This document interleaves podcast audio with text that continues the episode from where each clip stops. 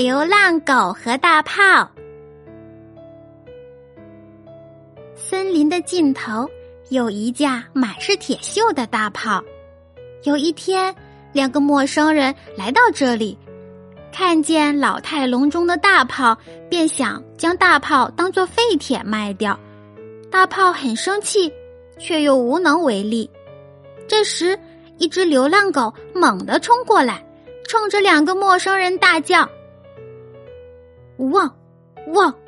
如果不是大炮自己想搬走，没有谁能够逼迫他。”这两个人看见一只脏兮兮的流浪狗冲过来，吓得飞快的跑走了。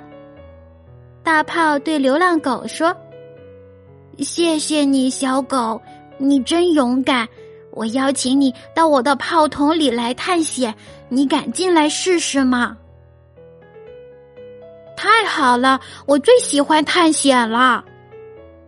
流浪狗毫不犹豫的就钻进了炮筒，别看炮筒外面锈迹斑斑的，里头却光滑舒服。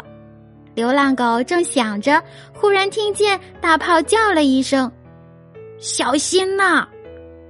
只听见“砰”的一声巨响，流浪狗就像一枚炮弹一样被射了出去。流浪狗过了好一会儿才出现在院子门口，它没有受伤，只是身上黑乎乎、乱蓬蓬的。